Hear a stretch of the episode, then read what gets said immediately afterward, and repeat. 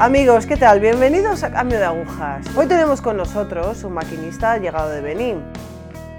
¿Te quieres presentar? Me llamo Aun Bonon Gregard. Soy originario de Benín, África.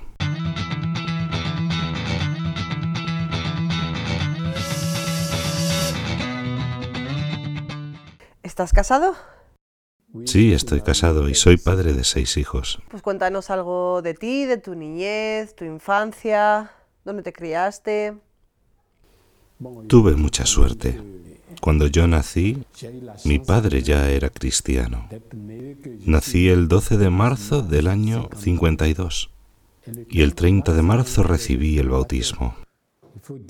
Mi padre tuvo varias mujeres, pero yo soy el único hijo de mi madre. Mi madre no tuvo otro hijo. Ella no era cristiana, era animista. Y debo decir que cuando yo estaba en Benín, yo quería mucho a Dios y a la iglesia.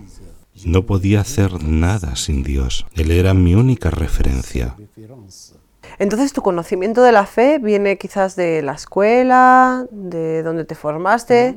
La formación católica la recibí en la escuela. Allí, en el colegio, hice la primera comunión y la confirmación. En una palabra, como os he dicho, mi vida era Dios. Yo quería mucho a Dios. Yo quería mucho a Dios. ¿Tu fe se mantuvo firme en la adolescencia? Sí, todo siguió igual hasta que me fui a Costa de Marfil. ¿Y qué pasó en Costa de Marfil? Me fui a Costa de Marfil como un aventurero. Y allí en Costa de Marfil empecé a reparar neumáticos. Me instalé en una ciudad en la que ya había muchos reparadores de neumáticos. Era un negocio que funcionaba muy bien y yo ganaba mucho dinero. Tanto que con 23 años ya tenía un coche personal y llegué a tener hasta cuatro taxis. Cuando empecé a tener dinero, el coche, teniendo de todo, abandoné a Dios y a la iglesia. Empecé a tener una vida como uno cualquiera. No era un desgraciado. No era una vida de libertinaje. Yo no iba a los bares ni a los clubs. Yo no era un libertino. Pero esto no duró mucho tiempo. Esta vida muy bonita no duró mis taxis empezaron a tener accidente tras accidente. Y al final lo perdí todo. Tanto perdí que estuve a punto de suicidarme. Y empecé a llevar una vida muy miserable. Cuando tenía dinero, también tenía muchos amigos, muchos colegas. Pero cuando lo perdí todo, todos se marcharon. Me quedé completamente solo. Menos mal que tenía a mi mujer y a los dos hijos que ya tenía en ese momento. Pero empecé a tener otros amigos. Otro tipo de gente empezó a entablar relación conmigo, pero para introducirme en una falsa religión, en unas falsas iglesias. Porque en África hay muchas religiones diferentes, muchas sectas que me prometían muchas felicidades. Me proponían un cambio de vida, una transformación de vida. Y yo siempre les contestaba a todos, para mí la religión no es como una camisa que te la quitas ante las dificultades. Y yo les decía a todos, prefiero morir en mis sufrimientos antes que cambiar de religión. Yo fui bautizado como cristiano católico y quiero permanecer como cristiano católico, porque para mí la religión es como una familia. No se cambia de familia, ¿no? Entonces no puedo cambiar de religión. Prefiero sufrir y menos mal para mí. Fue dentro de este sufrimiento que volví a encontrar el camino de la iglesia. Y cuando volví a la iglesia, tuve la suerte de encontrarme con un misionero. ¿Cómo fue ese reencuentro con la iglesia? Dentro de mi sufrimiento, yo sufrí tanto que quise suicidarme. Entré en casa cogí las pastillas y cogí agua y en el momento de poner las pastillas en la boca, como una corriente atravesó mi mano y como una voz empezó a decirme, la vida que tú tienes no es tuya, no tienes derecho de estropearla, de dañarla. Y fue cuando entendí que a pesar de todo lo que hice, Dios me sigue queriendo. Me puse de rodillas y recé. Entonces me levanté, fui a la iglesia y me encontré con este sacerdote misionero, un francés que me enseñó mucho. Era como si me estuviera esperando. Se tomó todo el tiempo necesario para escucharme. Empezó a darme consejos y me ayudó, igual que la historia del hijo pródigo. En aquella época, este sacerdote organizaba un viaje a Jerusalén y me llevó con él a Jerusalén. Y durante la peregrinación, Dios me dio mucho. En mis oraciones yo pedía tres cosas.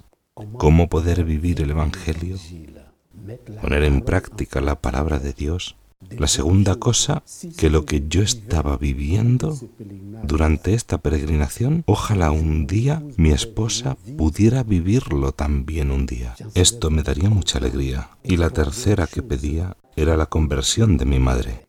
Y en esta misma peregrinación, durante una homilía, este mismo sacerdote dijo que cada cristiano tiene que contribuir a la construcción de la iglesia, colocando su piedra. Y entonces empecé a preguntarme, ¿cuál es la piedra que yo debo colocar? Esta frase me daba continuamente en la cabeza. Cuando volví a África, empecé a compartirlo con mi esposa.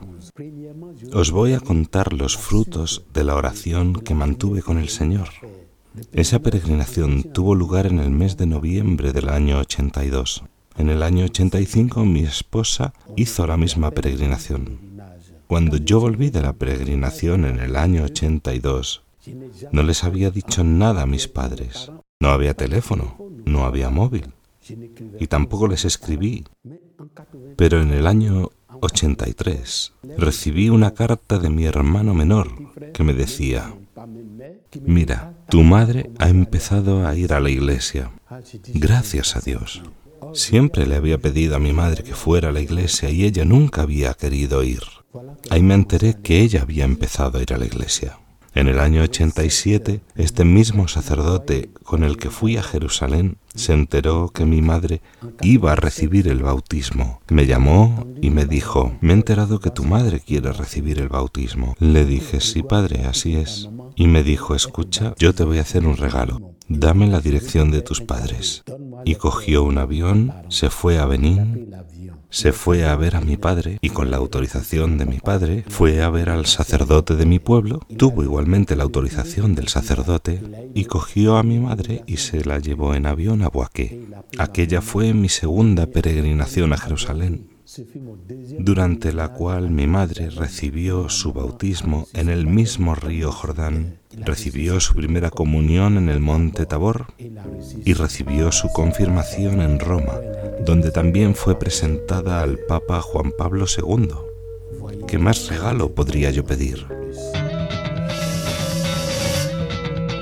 Cuando volví de la peregrinación en el año 82, empecé a hablar de eso con mi esposa y le daba vueltas al tema. ¿Qué piedra puedo colocar?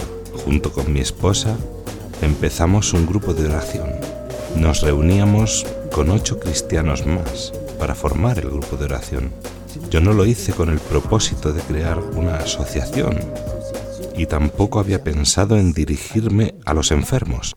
Rezábamos un día en mi casa, un día en casa de otro era la idea del grupo de oración. Pero un día, uno de los miembros de este grupito vino a verme y me dijo, Mira, en el barrio hay un niño que está gravemente enfermo. ¿Podríamos ir a rezar a la casa de este niño? Es una familia musulmana. Y yo dije, bueno, sea musulmán o no, ¿cuál es el problema? Lo importante es que la familia quiera. El niño estaba hospitalizado y empeoró. En África, cuando un enfermo empeora, la gente saca al enfermo del hospital y se lo lleva a casa, porque si el enfermo se muere en el hospital, cuesta bastante dinero llevarse el cuerpo y enterrarlo. Aquel niño había vuelto ya a casa, ya no podía hablar ni comer. La mujer, la madre, se alegraba de ver que había gente que pensaba en el sufrimiento de su hijo Nos pusimos alrededor del niño, oramos y después cada uno volvió a su casa. Al día siguiente, aquel hombre que había venido a verme para hablarme del niño que estaba enfermo, vino a mi casa, llamó a la puerta y me dijo, Sal, sal rápido. Le digo, ¿pero qué está pasando? Me dice, que el niño al que fuimos a rezar, su madre, vino a despertarme esta mañana y me dijo, Vuestro Dios es potentísimo. Mi hijo, que no podía hablar ni comer, después de que os marchasteis, empezó a llorar y a pedir comida. Yo le dije, mira, demos gracias a Dios y sigamos rezando por él. Al final el niño se recuperó totalmente. Empecé a pensar, seguramente Dios nos necesite en algún lugar. Y entonces propuse al grupo, ¿por qué no vamos a visitar a los enfermos en los hospitales? Así es como llegamos a un hospital y empezamos a visitar a los enfermos, yendo a rezar a cada habitación. Muchos enfermos se ponían contentos, veían que íbamos a orar con ellos y algunos que nos preguntaban, ¿desde cuándo cristianos católicos visitan a los enfermos? Aquí, a los que solemos ver es a los protestantes. Y entonces empecé a entender que quería dar este testimonio más que la oración. De esta forma, encontramos una sala en la que había enfermos absolutamente abandonados. Algunos estaban en coma, otros yacían en sus porquerías. Hay que decir que en África no tenemos seguridad social. No tienes dinero, no hay tratamiento. Hay bomberos que envían a veces algunos enfermos. No hay padres. Entonces los colocan en una sala. Como no hay nadie para pagar sus medicinas, no se les cura. Para mí era la primera vez que visitaba ese hospital. Al ver a estos enfermos, yo decía, antes que orar por ellos hay que manifestar nuestro amor.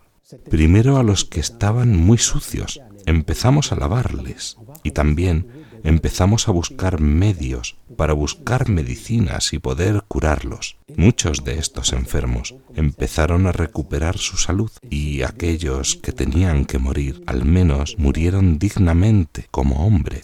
A partir de ahí, personalmente, empecé a entender por qué Jesucristo se identificó con los pobres y enfermos, y de ahí nació nuestro deseo de ir buscando a Dios a través de los pobres y buscando a Dios a través de los pobres que también visitábamos en las cárceles, los niños en la calle, los leprosos, y en el año 90 empezó la historia de los enfermos mentales. Tenemos que decir que en nuestro país, en África, los enfermos mentales son los olvidados de los olvidados. Se les considera como personas endemoniadas, se les considera como brujos, se les abandona por las calles, a veces se les encuentra desnudos, comen en las basuras, duermen en cualquier lugar. En definitiva, se les ve reducidos a desechos humanos, como la basura. La gente les teme. Yo también les tenía miedo, pero como decía, en el año 90 vi a un enfermo desnudo que buscaba su comida dentro de la basura. Yo siempre había visto esas imágenes, pero aquel día le vi de un modo diferente. A partir de ese momento, ¿qué hiciste? ¿Seguiste paseando por las calles? ¿Cuál fue tu, no sé, tu modo de actuar en ese momento? Empecé a pasearme por las calles por las noches para ver dónde dormían y empecé a conocerles, a verme con ellos y poco a poco empecé a entenderlos entendí que son hombres, mujeres, niños que también quieren ser queridos. Hablé de esto con mi esposa. Compramos un congelador con agua fresca. Ella lo preparaba y por la noche yo me paseaba para encontrarme con los enfermos que conocía, para darles agua fresca. Para mí era un encuentro maravilloso. Cada enfermo me esperaba.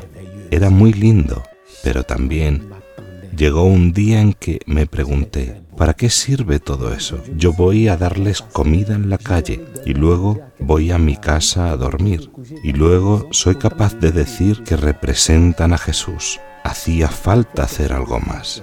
Allí entonces, en el Hospital General donde visitábamos a los enfermos, había una antigua cafetería El hospital la había abandonado. Preguntamos al director y nos la dio. La transformamos e hicimos de ella como la pequeña capilla del hospital. Y es ahí donde empezamos a acoger a los enfermos, tratándoles con dignidad, como hombres. También, claro, con la medicación adecuada y empezamos rápidamente a obtener resultados que sorprendieron a toda la gente. En el año 93 el ministro de Sanidad hizo una visita al hospital y me llamó el director del hospital diciéndome, mira, viene el ministro de Sanidad y yo quiero que estés presente para que le expliques cómo funciona todo eso. Cuando vino el ministro, cuando lo vio, estaba tan contento, nos dijo, yo quiero que vuestra asociación sea reconocida y esté presente en todos los hospitales del país, porque ante estos enfermos abandonados ni siquiera sabemos nosotros lo que podemos hacer. Y como vi que estaba muy interesado y le preguntamos si nos podía conceder un terreno vacío dentro del hospital para crear nuestro propio centro, entonces de manera inmediata dio instrucciones y se nos concedió un espacio Así, con la providencia de Dios, conseguimos construir el primer centro. Empezamos a acoger a todos los enfermos que estaban en la calle. Cuando se vieron los resultados que teníamos, las familias en los pueblos y los sacerdotes empezaron a acudir a nosotros. Y fue a partir de entonces cuando empezamos a descubrir cosas que nunca nadie en nuestra época podía casi ni imaginar. ¿Y no tenías miedo? No, nunca tuve miedo. Para mí son encuentros que me transformaron. Cuando yo veía a esos enfermos, cuando veía su sufrimiento, volvía a ver cómo era yo cuando lo había perdido todo y me encontré en el mismo nivel que esos enfermos. No soy diferente de ellos, pero lo que os quiero decir, yo nunca había oído que había enfermos encadenados. Nadie lo sabía. ¿Cómo lo supe?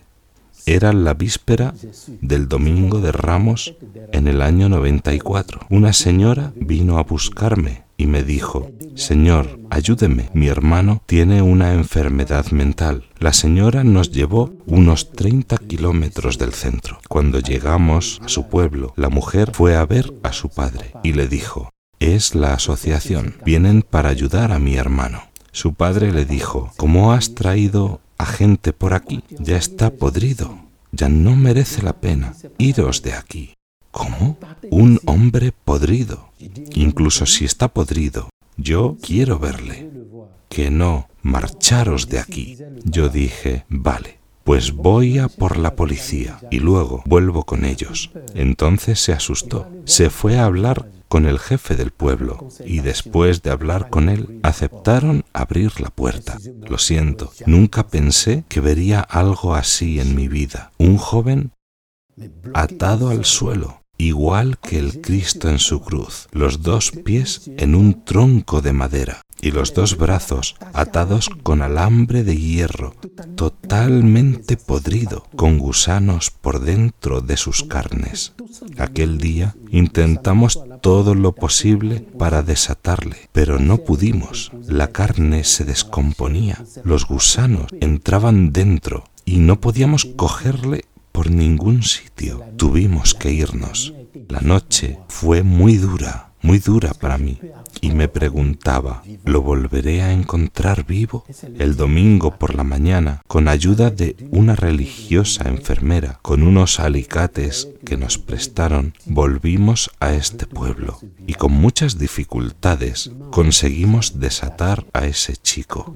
Cuando llegamos a nuestro centro, después de haber curado todas las llagas de su cuerpo, Él me mira y me dice, Señor, yo no sé cómo agradecerle esto a Dios y cómo agradecerle a usted. Yo no sé lo que he hecho para merecer esto de mis padres. Y me pregunta, ¿podré seguir viviendo? Todavía tenía el deseo de vivir, pero estaba tan podrido que murió poco tiempo después, pero al menos para mí murió dignamente como un hombre.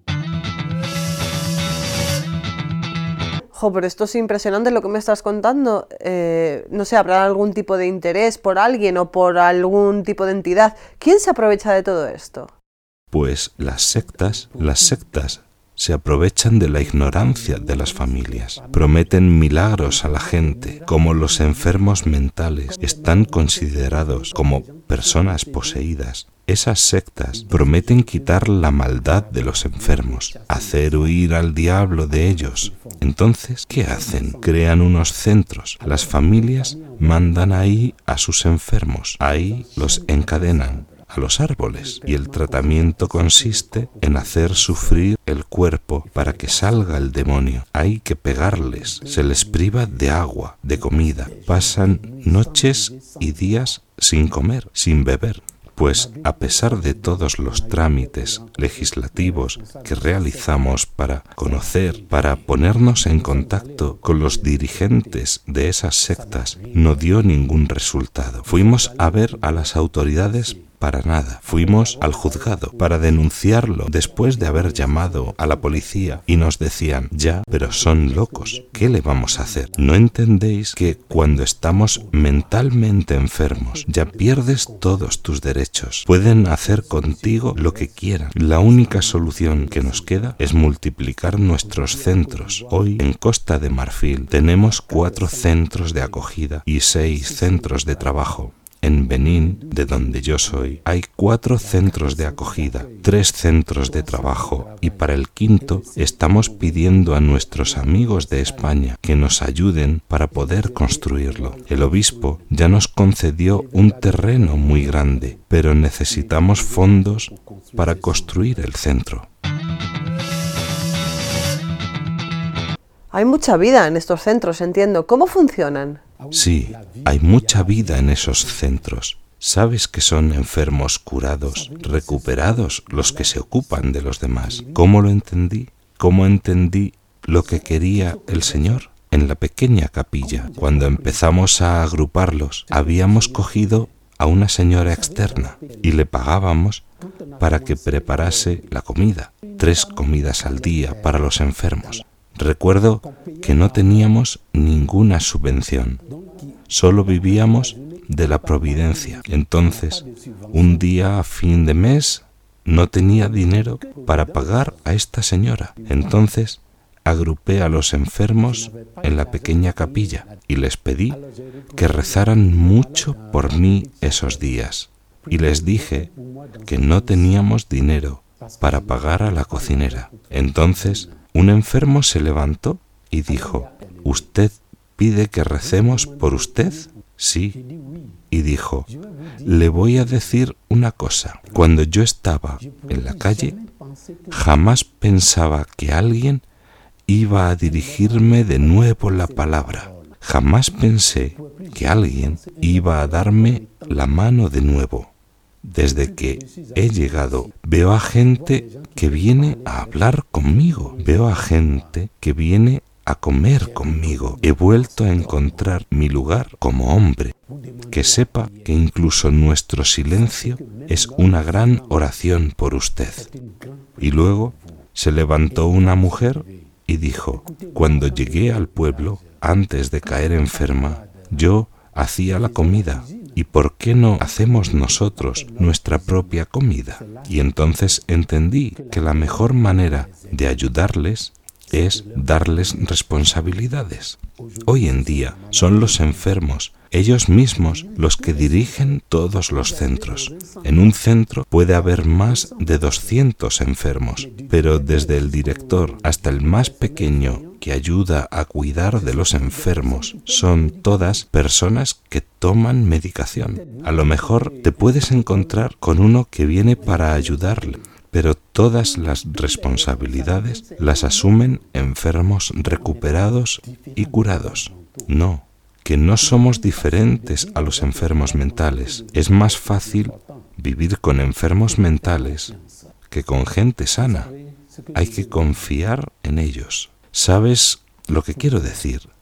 esta historia no viene de mí, no nace de mí.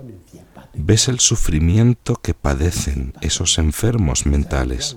Tienen dolores como nunca se podrían imaginar.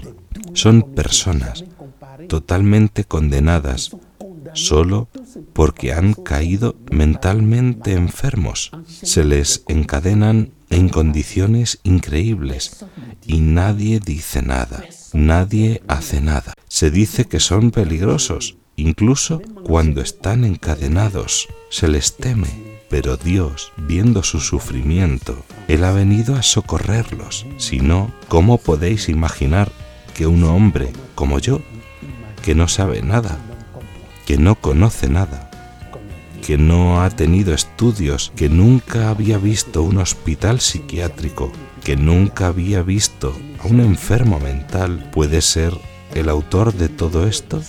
Que no, esto es imposible. Os he dicho, hay cuatro centros en Costa de Marfil, cuatro en Benín, tres en Togo y cada centro no hay menos de 200 enfermos y ninguna subvención. Solo vivimos de la providencia, de donaciones. Si esto no lo hace Dios, ¿quién puede? No, realmente hay que dar las gracias y rezar por nosotros. Muchísimas gracias a ti por tu testimonio. Bueno, a ver, no ha sido un testimonio tan claro como otros cambios de aguja que hemos tenido aquí, pero sí que ha sido un claro ejemplo de qué se vive allí, qué, qué son las sectas y como, bueno, pues eh, a pesar de tenerlo tan cerca y de verte tan presionado por aquello que has vivido, la fe sale a flote, la fe católica sale a flote y lucha contra todos estos demonios. muchísimas gracias a todos por estar ahí. Gracias.